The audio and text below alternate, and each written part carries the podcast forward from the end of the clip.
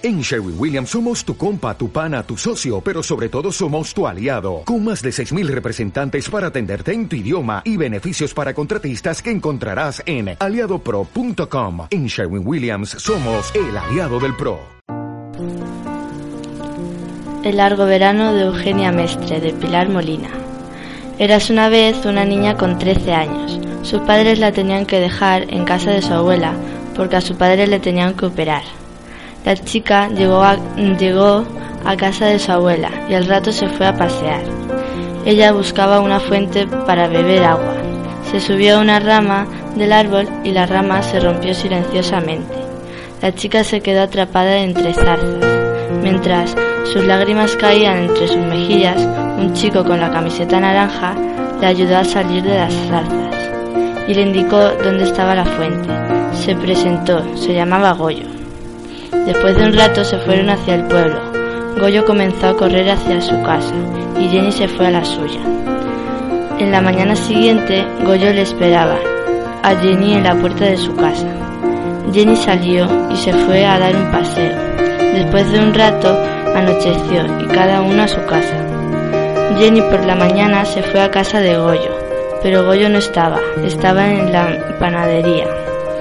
Jenny se dirigió donde estaba Goyo y Goyo le presentó a una chica que eh, Milagros.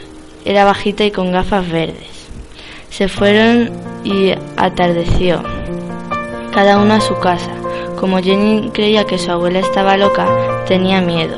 Las palabras de su abuela eran, no saldrán de ahí, tranquila mariposa, no saldrán de ahí. Mariposa era la gata de la abuela. Se hizo por la mañana. Eran las fiestas del pueblo Jenny se reunió con Goyo en la plaza, que estaba viendo los puestos.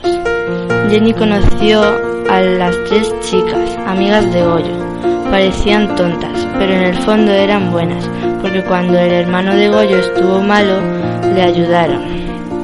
Se hizo de noche y Jenny averiguó lo que había en el sótano de la casa de su abuela soltaron a los toros y Jenny tenía miedo y se fue a su casa. Al día siguiente, Jenny salió a la, calle con mucho terror por el toro que estaba por el pueblo. Estaba escondido en una esquina.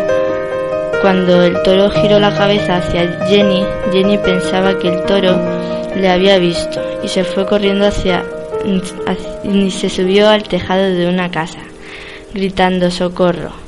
Goyo la vio y dijo que se bajara del tejado. Jenny se bajó y no le pasó nada, pero en todo el día se oían los comentarios de lo ocurrido por la mañana. Al día siguiente era el día de irse, porque a su padre le habían devuelto la sonrisa. Jenny estaba triste, pero su madre le prometió que volvería al pueblo.